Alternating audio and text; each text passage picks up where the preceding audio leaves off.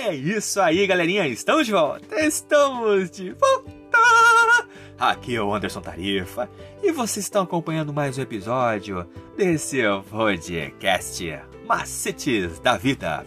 E hoje nós estamos dando continuidade ao nosso projeto da leitura de um livro. E o livro escolhido para essa temporada é O Último Convite, uma mensagem de esperança, de Greenford Time. Então não perca mais tempo e escute agora o que nós estamos trazendo para o seu deleite.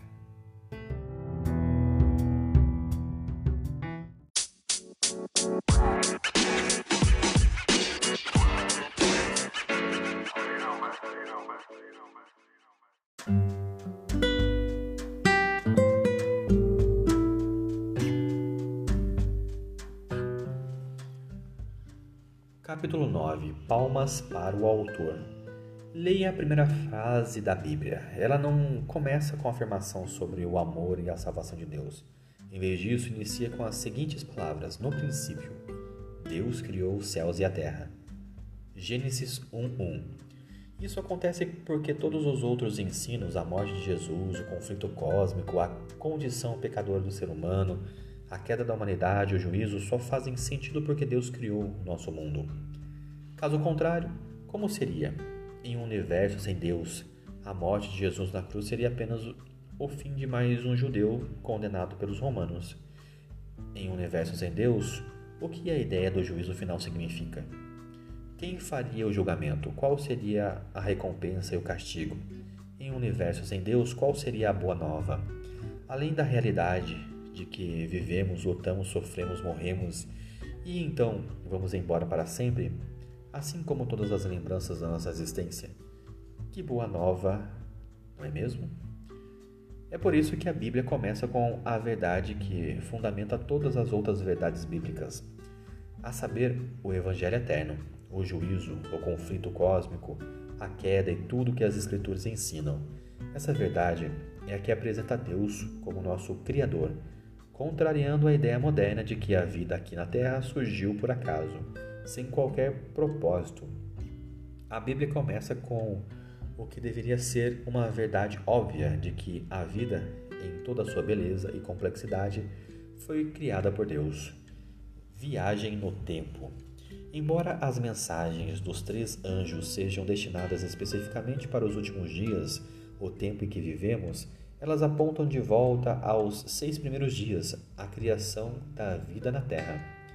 O vocabulário usado por João na primeira mensagem angélica provém do Antigo Testamento. E nesse caso específico, as palavras da mensagem angélica adorem aquele que fez o céu, a terra, o mar e as fontes das águas, deveriam, deveriam derivam é, do quarto mandamento, isto é, lembrem-se do dia do sábado para o santificar. Seis dias vocês trabalharão e fará toda a sua obra, mas no sétimo dia é o sábado dedicado ao Senhor seu Deus. Não faça nenhum trabalho nem nesse dia, nem você, nem o seu filho, nem a sua filha, nem o seu servo, nem a sua serva, nem o seu animal, nem o estrangeiro das suas portas para dentro. Porque em seis dias o Senhor fez os céus e a terra, o mar e tudo o que neles há e ao sétimo dia descansou. Por isso o Senhor abençoou o dia do sábado e o santificou. Êxodo 20 e 11 diz: Porque em seis dias o Senhor fez os céus e a terra e o mar. A primeira mensagem angélica diz: Adorem aquele que fez o céu, a terra e o mar. Apocalipse 14, 7 faz referência direta ao quarto mandamento, o qual, por sua vez, alude diretamente à criação.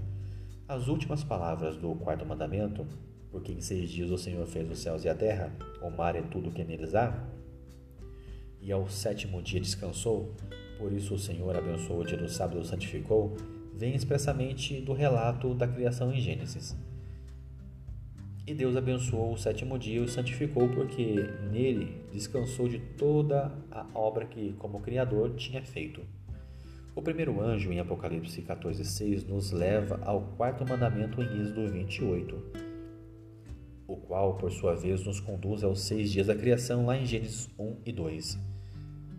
Nos seis dias da criação se encontra uma ênfase específica do sétimo dia. Assim, pois, foram acabados os céus e a terra e tudo o que neles há.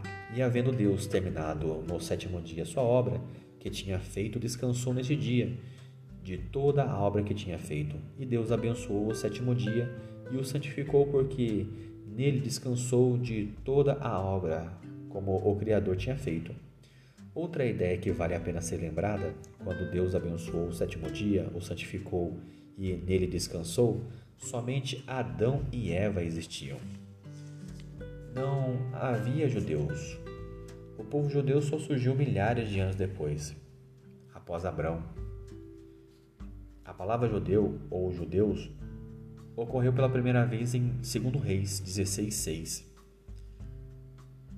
no oitavo e sexto século antes de Cristo, muito tempo depois do relato da criação em Gênesis.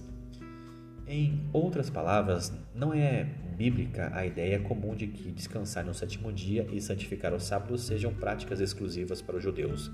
Sim, os judeus praticantes guardam o sábado há mais tempo do que qualquer outro grupo. Por isso, são comumente associados a esse costume. Entretanto, o descanso sabático no sétimo dia não se originou com eles, nem a partir deles, assim como a maçã, logotipo presente em todos os produtos da Apple, não começou com Steve Jobs. A maçã e o sábado começaram no Éden, antes dos judeus e de Steve Jobs. A doutrina da criação está presente em toda a Bíblia, tanto no Antigo Testamento quanto no Novo ela é fundamental para todas as outras doutrinas, porque novamente todos, todos os outros ensinamentos bíblicos não têm valor quando separados de Deus, nosso Criador.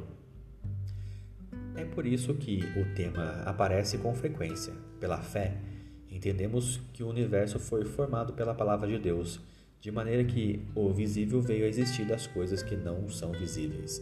Porque assim diz o Senhor que criou o céu e ele é o único Deus que formou a terra e o fez. Ele o estabeleceu. Ele não criou para ser um caos, mas para ser habitado. Eu sou o Senhor e não há outro. Tu és digno, Senhor e Deus nosso, de receber a glória, a honra e o poder, porque criaste todas as coisas e por tua vontade elas vieram a existir e foram criadas. No princípio era o Verbo, e o Verbo estava com Deus, e o Verbo era Deus. Ele estava no princípio com Deus. Todas as coisas foram feitas por ele, e sem ele nada do que foi feito se fez.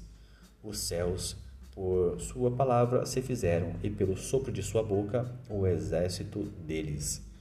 Acontece que, de propósito, esquecem que os céus existem desde muito tempo e que a terra surgiu da água e através da água pelas palavras de Deus. Assim diz Deus o Senhor que criou os céus e os estendeu, que formou a terra e tudo que ela produz, que dá fôlego de vida ao povo que nela está e o espírito aos que andam nela. Só tu és o Senhor, fizeste o céu, o céu dos céus e todo o exército, a terra e tudo que nela há, os mares e tudo o que há neles. Tu conservas a todos com vida e o exército dos céus te adoram. Isso nós podemos encontrar em Hebreus 11, 3, Isaías 45, 8, Apocalipse 4, 11, João 1, do 1 ao 3, Salmos 33, 6, 2 Pedro 3, 5, Isaías 42, 5, Neemias 9, 6, Colossenses 1, 16 e 19, que está escrito, pois nele foram criadas todas as coisas, nos céus e sobre a terra, as visíveis e as invisíveis, sejam, tronos, sejam soberanias, quer principados, quer potestades, potestades. Tudo foi criado por meio dele e para ele. Ele é antes de todas as coisas, nele tudo subside. Há outros, muitos outros textos que revelam a grande importância da doutrina da criação. Aliás, essa doutrina é tão importante que somos orientados a passar um sétimo de nossa vida, de toda semana, sem exceção, nos lembrando dela. Algo que não somos instruídos a fazer por nenhuma outra doutrina. Por quê?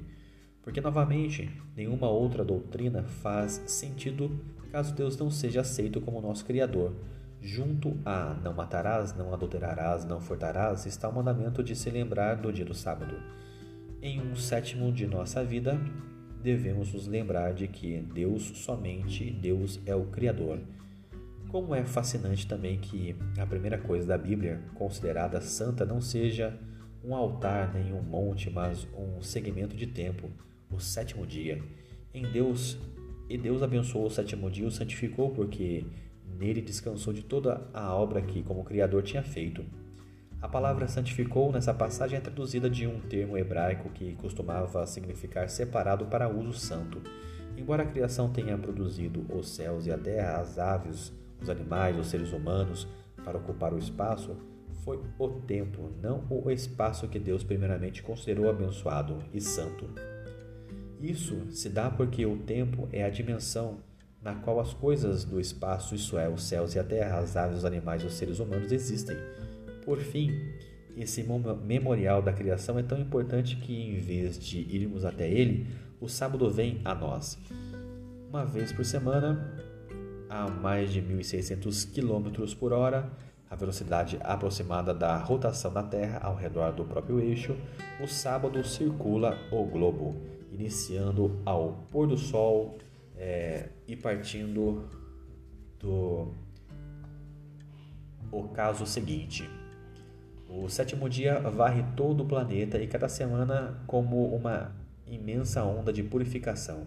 Jamais precisamos procurá-lo, esse dia sempre nos encontra. Logo, nessa mensagem de advertência sobre o fim do mundo, a palavra de Deus nos leva de volta ao início do mundo e de maneira específica aquele que o criou. Somos instruídos não só a temê-lo e a lhe dar glória, mas também a adorá-lo.